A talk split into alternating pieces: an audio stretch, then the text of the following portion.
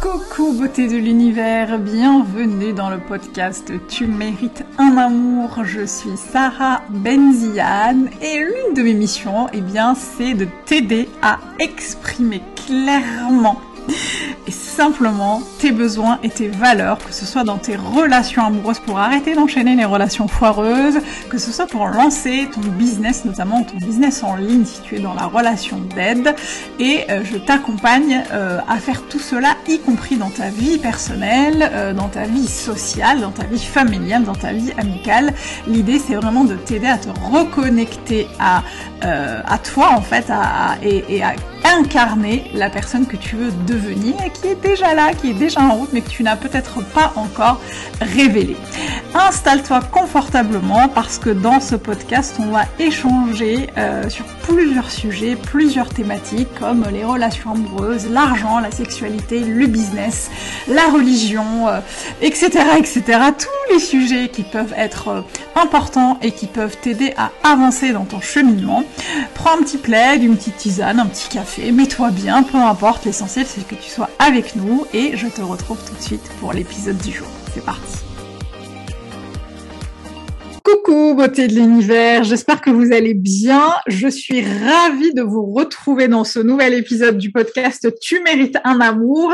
Et aujourd'hui, en plus, je suis doublement heureuse parce que je ne suis pas seule euh, à animer ce podcast. J'ai une invitée de marque qui a accepté euh, mon invitation pour parler d'un sujet qui nous questionne toutes les deux, euh, le sujet du code switching. Et j'accueille aujourd'hui Mélissa du compte Instagram Taberette. Et si jamais tu la connais pas, si jamais vous ne la connaissez pas, bah, je vais lui laisser justement le temps de se présenter, de nous dire ce qu'elle fait, qui elle est et surtout pourquoi le sujet euh, la questionne autant que moi. Merci Mélissa, bonjour et bienvenue.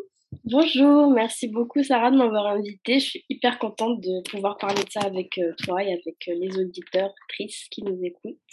Moi aussi. Euh, donc du coup, bah, je m'appelle Mélissa, j'ai 23 ans, je suis en dernière année de master à Paris et je suis donc comme tu l'as dit derrière le compte euh, Instagram militant euh, antiraciste Pataverette, dans lequel j'essaye euh, de déconstruire certains clichés qui visent surtout les, les, femmes maghrébines, la communauté maghrébine. Et voilà, je parle de plein de sujets divers, divers et variés. Je parle des cheveux bouclés, je parle euh, voilà des clichés qui, qui nous touchent euh, toutes aujourd'hui, euh, surtout en France. Et justement, avant de parler du code switching, qu'est-ce qui t'a donné envie de créer ce compte sur Instagram? Alors, j'ai créé ce compte il y a bientôt deux ans. Et je me rappelle, je l'avais vraiment créé dans la cuisine de mes parents à Marseille, parce que je suis à Marseille. Et euh, en fait, je parlais avec une copine, une, nord-africaine du coup, qui euh, me parlait un peu de ses expériences euh, avec les, les hommes maghrébins. Et elle me parlait d'un compte Facebook qui s'appelle Facebook, dans lequel plein de d'hommes maghrébins se réunissent. il n'y a pas que des hommes, je sais, mais il y a des sujets un peu virulents qui sont abordés, genre ben, les beurettes par exemple. Et elle me parlait de ce compte-là et je me disais c'est fou parce qu'il n'y a pas assez de comptes euh, féministes sur Instagram qui parlent en fait de des femmes maghrébines et de ce que nous on, on ressent, de ce qu'on expérimente au jour le jour. Et du coup je me suis dit bah moi j'ai beaucoup de choses à dire et c'est vrai que je sentais qu'il y avait un j'avais un besoin de m'exprimer là-dessus euh, un différent niveau qu'avec euh, mes parents ou avec mes amis.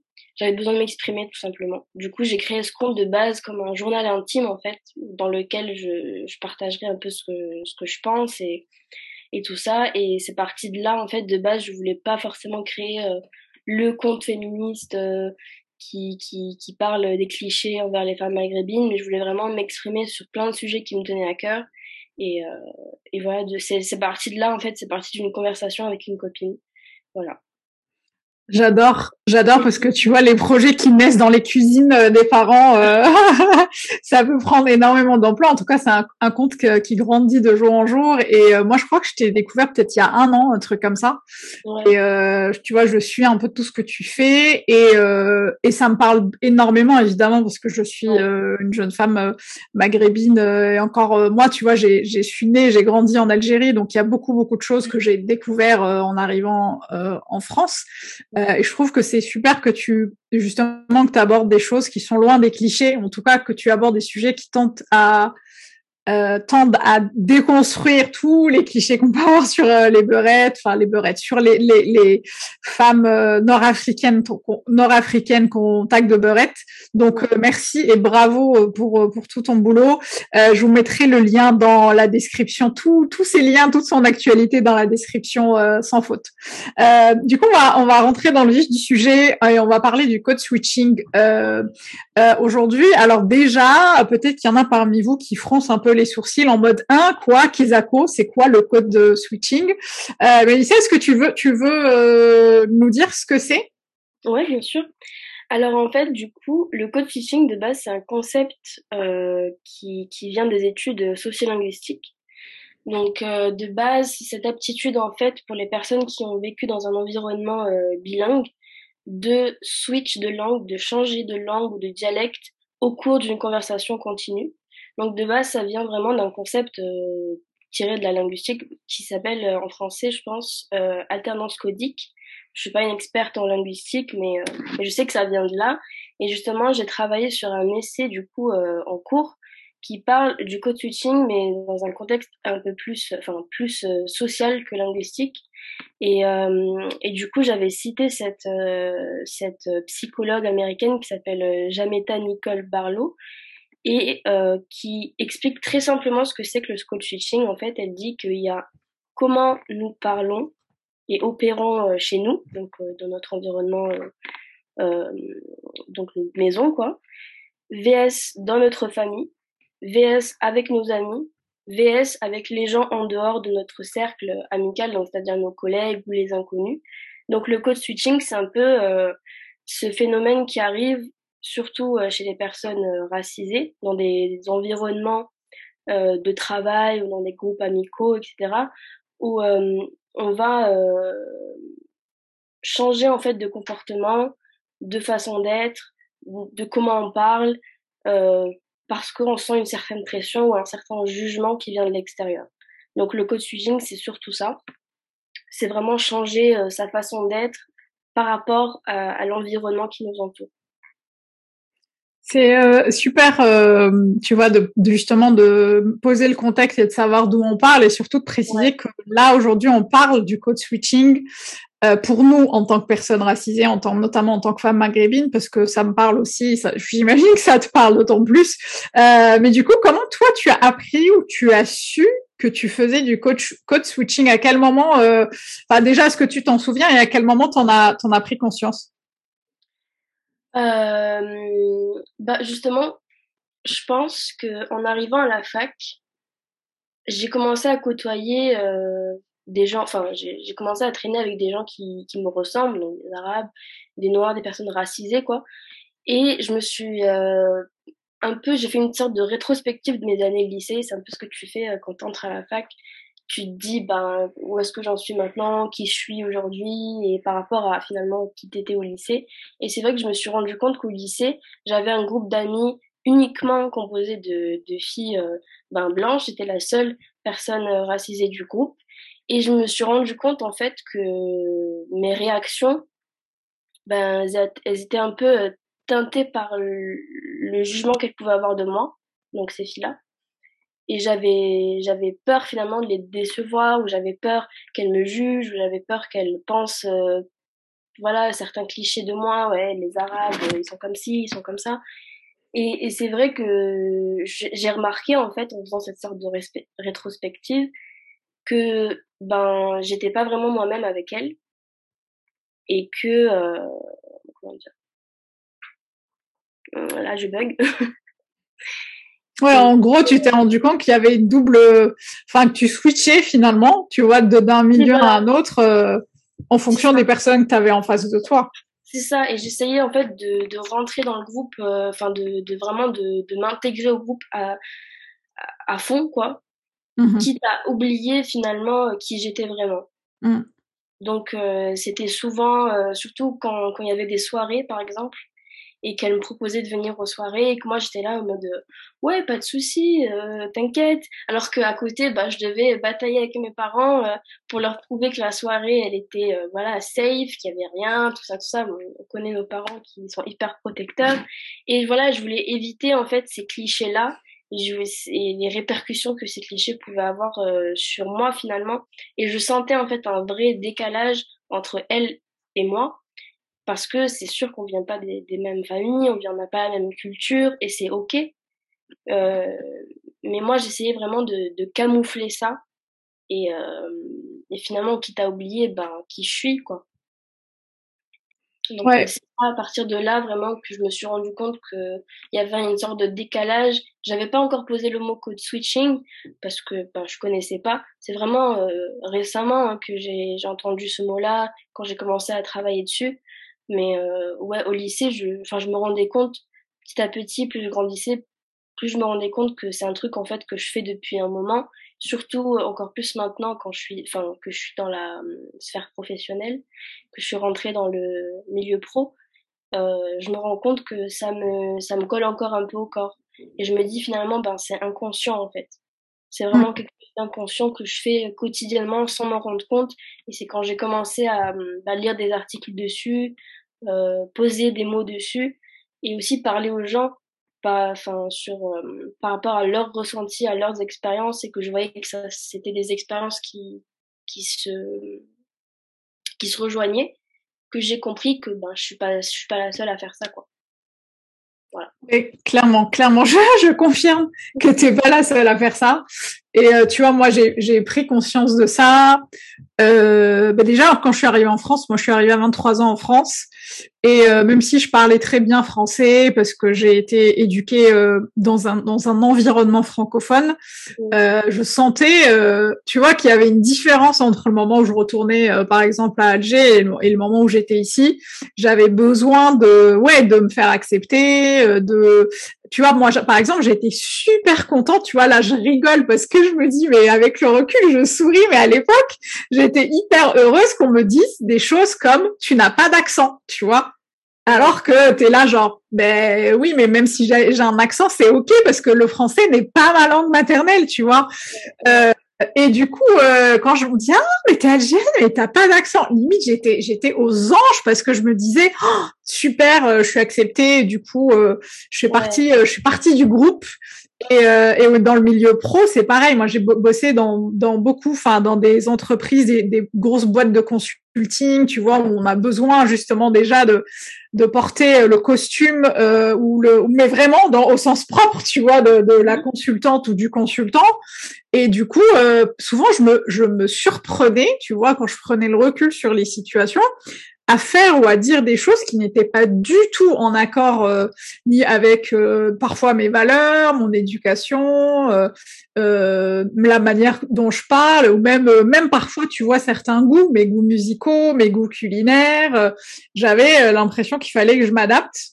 Mm. et avec le recul, je me dis mais mais quelle quelle quelle énergie j'ai dû mettre, enfin la masse d'énergie que tu mets dans, dans ça, juste pour euh, euh, cadré avec la norme eurocentrée qui est euh, pour nous la norme euh, ultime. Tu vois, si, si tu rentres dans le moule, c'est bon. Si on te valide, c'est bon. tu, tu, c'est bon. Tu passes le test.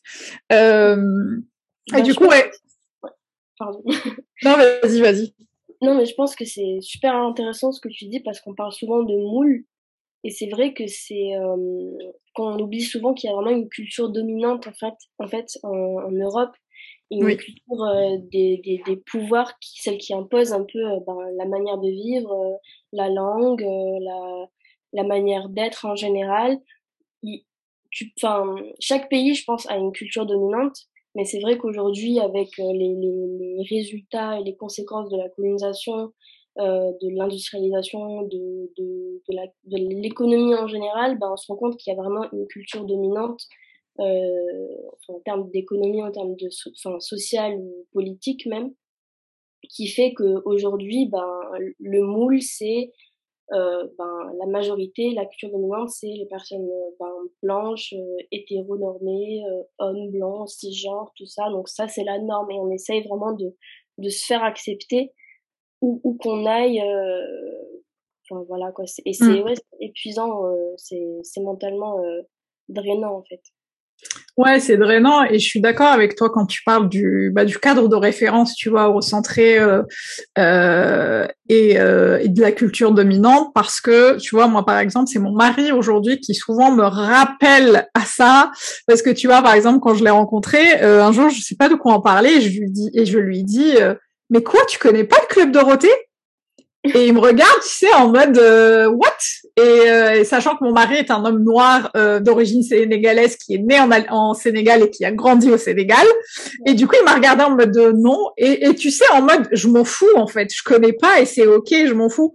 Ça m'a renvoyé à ma propre aliénation, tu vois, j'étais complètement en mode comment ça, tu connais pas le club Dorothée? Moi, j'étais en Algérie et je regardais ça tous les mercredis et je me dis mais tu te rends compte, ton cadre de référence, il est celui-là, et limite, tu juges et tu critiques et tu sors de ton cadre des personnes qui ne connaîtraient pas ta, ta, ta, ta culture de référence qui n'est pas forcément la tienne, tu vois. Et, et, et, très souvent, tu vois, on parle de certaines choses et où lui me dit non, je connais pas, mais c'est pas, et c'est ok en fait, parce que je suis pas censée connaître.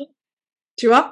Totalement, bah oui. Bah oui, c'est pareil pour euh, les grands euh, philosophes, euh, les grands écrivains ah tu connais t'as pas lu euh, toutes les œuvres de Rousseau mais comment c'est bah non c'est pas grave il n'y a pas que ça quoi. Non non il n'y a pas que ça et je trouve que c'est super important justement qu'on prenne conscience de ça. Euh, mais toi du coup comment tu as réagi ou comment tu t'es senti quand tu t'es rendu compte que tu faisais du code switching? Euh, ben cette période que j'ai eue de un peu de rétrospective dans mes années fac où j'ai commencé à, réfléchir euh, à mon, identité finalement euh, et comment j'étais au lycée, comment je suis aujourd'hui. je continue aujourd'hui, hein, je je sais pas totalement qui je suis, je pense que personne ne le sait. Mais c'est vrai que quand j'ai réfléchi à tout ça, bah j'avais euh, ce sentiment un peu de honte.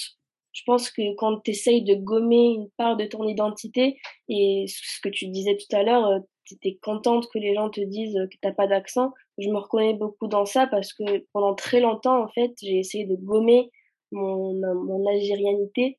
aussi, je, suis je suis née en Algérie, je suis arrivée en France quand j'avais, pas comme toi, quand j'avais 4 ans, du coup très jeune.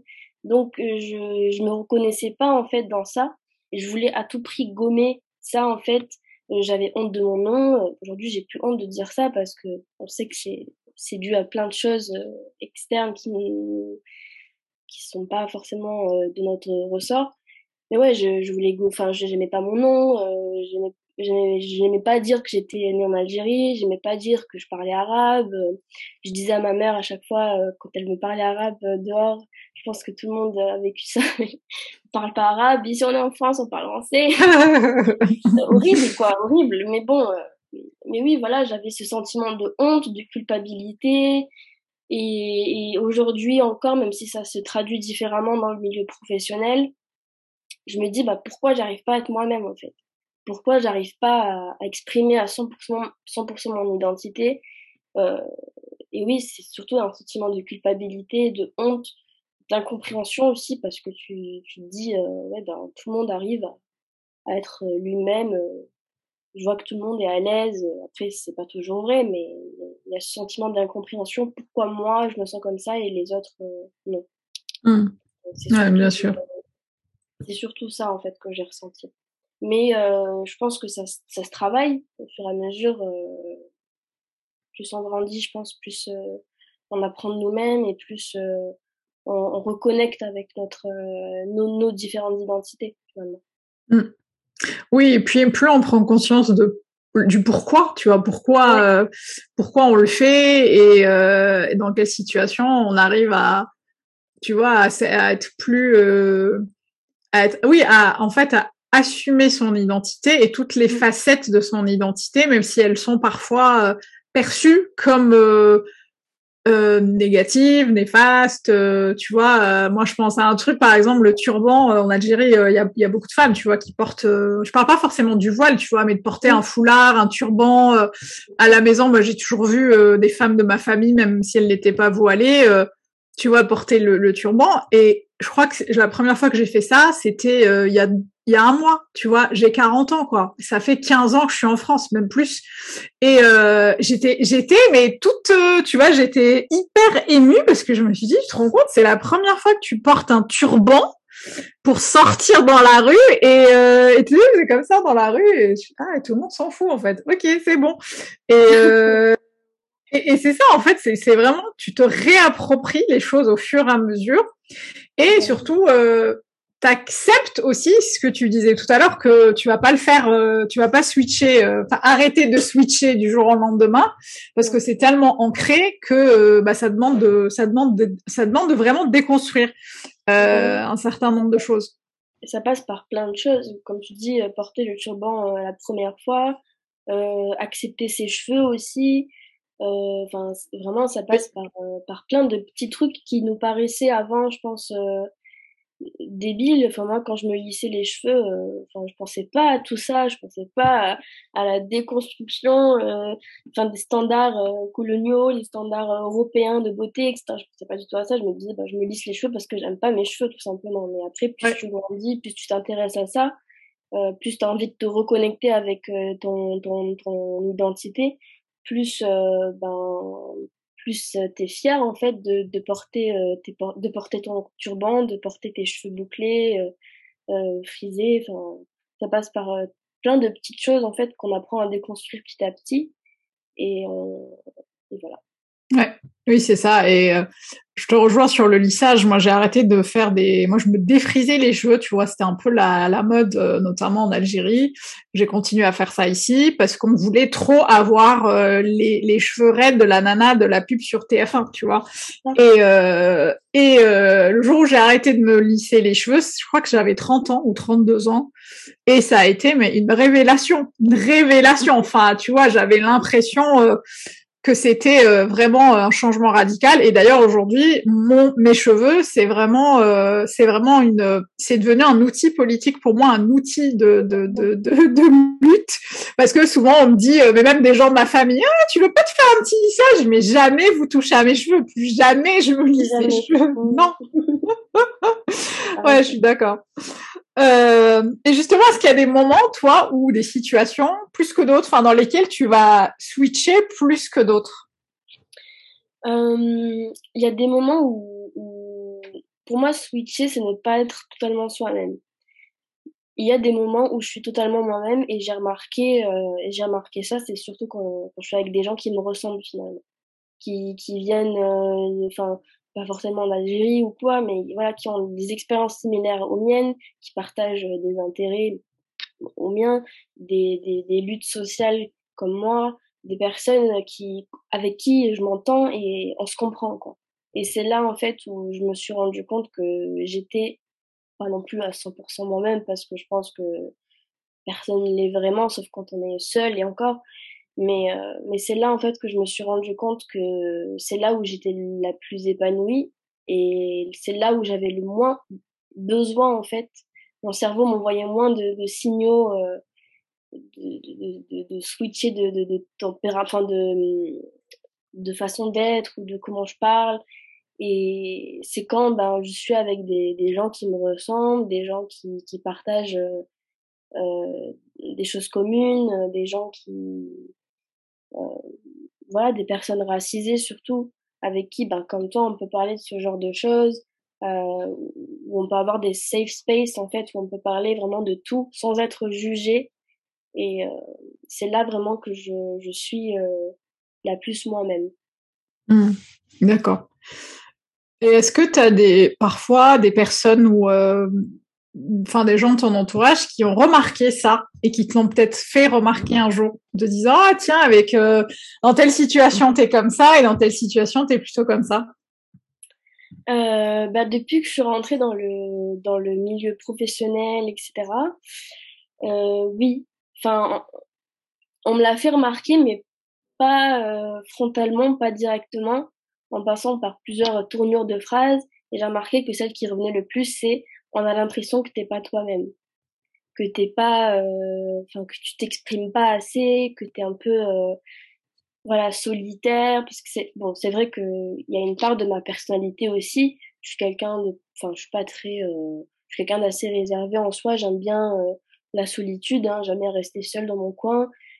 Comme parfois, ben, comme je dis, quand je suis avec des gens qui m'inspirent et qui, et qui m'intéressent et que je sais qu'ils vont pas me juger, quand j'ai pas cette peur en fait du jugement, ben, ben n'y pas de problème, je suis moi-même. Mais c'est vrai que dans des milieux professionnels et encore plus quand t'es une femme et quand t'es une femme racisée, c'est dur en fait d'être euh, toi-même, de, de t'exprimer à 100% parce que t'as peur de pas être prise au sérieux, t'as peur euh, ben, d'être jugée tout simplement, t'as peur qu'on te qu'on te donne pas assez de responsabilités parce que t'es une femme ou parce que t'es racisée. Et, euh, et oui, on me l'a fait, on me l'a fait euh, remarquer, mais comme je t'ai dit, euh, par des tourneaux de phrases comme ben, t'es pas toi-même. Et c'est là que j'ai compris qu'il y avait un souci, quoi, qui que qu'il y avait ce phénomène de code switching qui, qui qui, qui se faisait sans même que je, je m'en rende compte. Parce que quand il me disait ça, j'étais limite choquée. Je me disais, mmh. ah bon, bah, moi j'ai l'impression de, au contraire, de, de sortir de ma zone de confort parfois même et de me surprendre à, à vous raconter des choses, à, à, être comme ça, alors que je ne suis pas d'habitude dans ce genre d'environnement. Mais euh, et du coup, tu as l'impression que c'est jamais assez en fait et qu'il faut toujours que tu que tu t'en montres plus, mais parfois tu peux juste pas et c'est mmh. plus fort que toi en fait. Mmh. Mais, euh, mais oui, on me l'a déjà fait euh, remarquer. Après, moi, je le prends, je le prends pas mal. Au contraire, justement, ça me permet de réfléchir à ce genre de, de choses. Mmh. justement, est-ce que tu penses euh, du coup que il faut apprendre à déconstruire euh, les comportements liés au, code switching ou au contraire, c'est un moyen de s'intégrer euh, dans les différents environnements qui nous entourent? Ben, moi, je pense que le code switching, c'est ni négatif ni vraiment positif. Ça peut avoir des, ça peut être positif parce que finalement, c'est, enfin, c'est un mécanisme de, d'autodéfense euh, que tu, que tu te mets à toi-même, toi-même par peur en fait de, pareil, comme j'ai dit, du jugement. Mais euh, Pardon, c'était quoi la question? Oui, tu disais c'est plus, euh, c'est ni négatif ni positif. Du coup, il euh, n'y a pas forcément besoin de, de gommer ça en fait. Oui, non, il n'y a pas forcément besoin de gommer ça. C'est ni positif ni négatif. Ça peut avoir, ça peut être positif euh, parce que ben t'évites euh, probablement certaines situations grâce au, au code switching. Mais c'est vrai qu'au bout d'un moment, ça peut devenir drainant.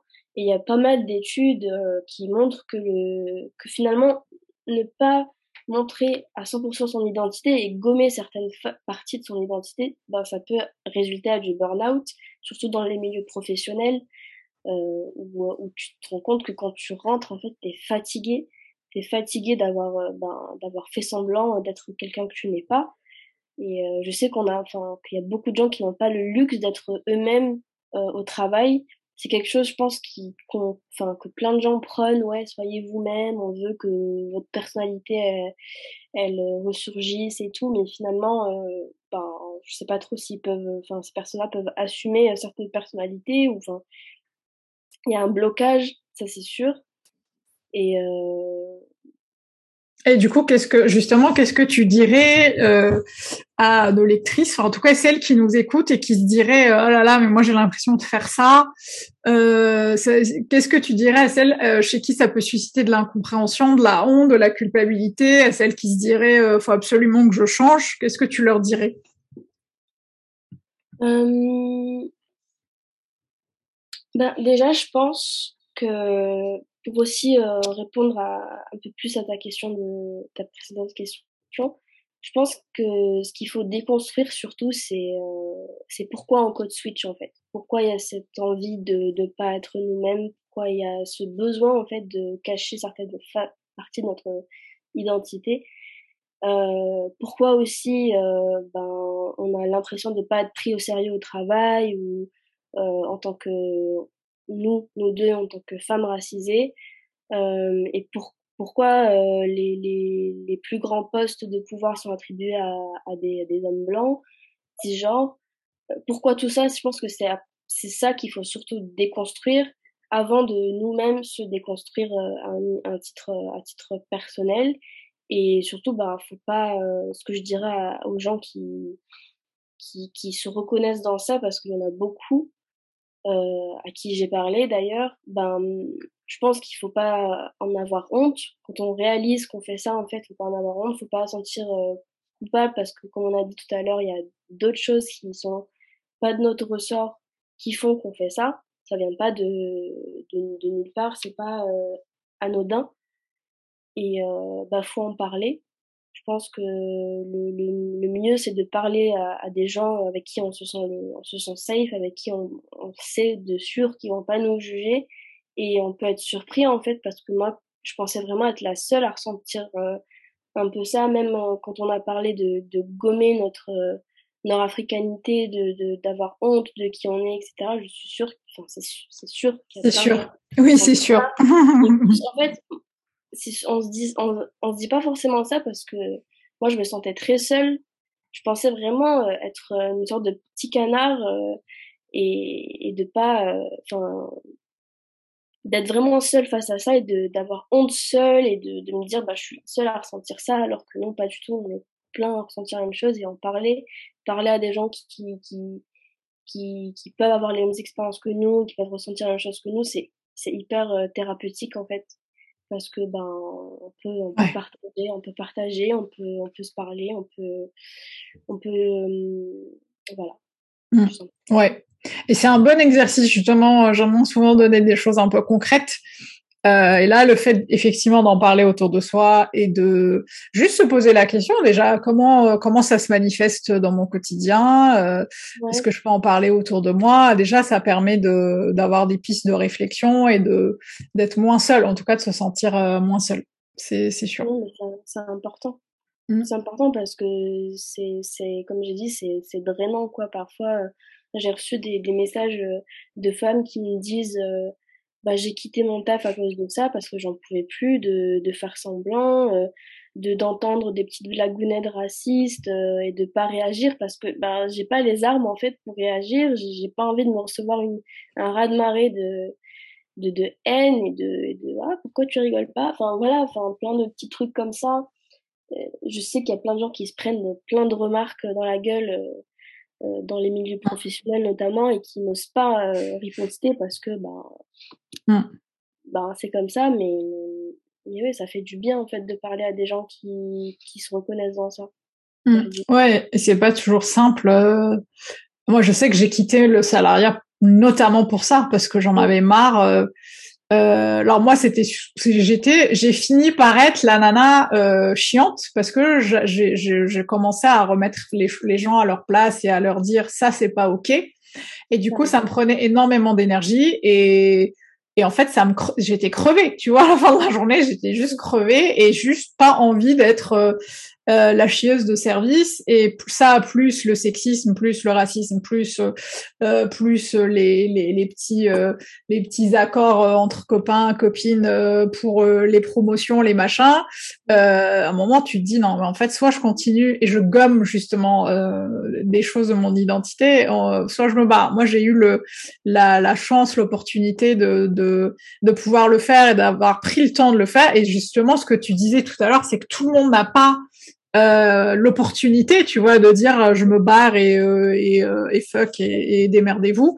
Et donc l'idée c'est vraiment de, de, de, trouver un entre deux, de trouver un équilibre et de ne serait-ce que de commencer à en parler autour de soi avec des personnes qui nous ressemblent, des personnes qui sont euh, ou pas d'ailleurs dans la même situation. Mais l'idée c'est vraiment de se d'échanger. D'ailleurs, euh, si euh, tu nous écoutes et que ça te parle, n'hésite pas à venir partager avec nous euh, sur nos comptes Instagram respectifs ou par mail. et du coup, on arrive à la fin du podcast. Mélissa, est-ce que tu aurais un mot de la fin pour celles qui nous écoutent et qui seraient intéressées par par le sujet? Un mot de la fin. Je réfléchis. Ou pas d'ailleurs. non, mais je pense que ce dont on a besoin euh, aujourd'hui, c'est de solidarité plus que tout. Je pense surtout euh, maintenant là avec euh, ce qui se passe au niveau du climat politique. Je pense qu'on a besoin de aujourd'hui plus que jamais de, de serrer les coudes. Je sais que c'est un, un message un peu bateau, mais, mais c'est vrai. Mais il est tellement important. Et je précise juste pour, pour poser le contexte, on enregistre ce podcast euh, au lendemain du premier tour des élections présidentielles de 2022. Donc on a, oui, aujourd'hui plus que jamais, on a besoin de s'entraider, on a besoin de, de s'écouter, on a besoin de trouver des, des espaces comme, comme toi tu, tu en offres, où on peut s'exprimer librement, sans jugement, on a vraiment besoin en fait euh, entre nous en fait de d'entraide de, et de, soutien parce qu'on trouvera ça nulle part, surtout euh, surtout maintenant. Et, voilà, j'ai surtout envie de, lancer un message d'espoir, je pense, et de voilà de, dire que ben, je sais qu'il y a plein de gens qui sont qui sont dévastés, qui sont qui sont à bout, et j'ai envie de vous dire ben c'est pas fini, continuons à continuons à être nous-mêmes et continuons à, à vivre euh, nos vies comme on veut, parce que nos vies, elles comptent. Hmm. Continuons à, à rayonner et, euh, et, à augmenter le volume au max. C'est ce que je vous dis euh, pratiquement toutes les semaines. On augmente le volume et surtout, je rejoins Mélissa sur le fait que euh, si tu nous écoutes, bah, c'est que tu n'es pas seul euh, et tu n'es pas seul. Et euh, encore une fois, n'hésitez pas, n'hésite vraiment pas à partager, à nous contacter. On sera ravis d'échanger avec vous. Merci d'avoir été au bout du podcast. Comme d'hab, je te le répète, mais je m'en lasse jamais. Tu mérites un amour et moins que ça, tu prends pas. À très vite. Ciao. Merci. Merci Mélissa. À très très bientôt. Merci encore. Merci beaucoup.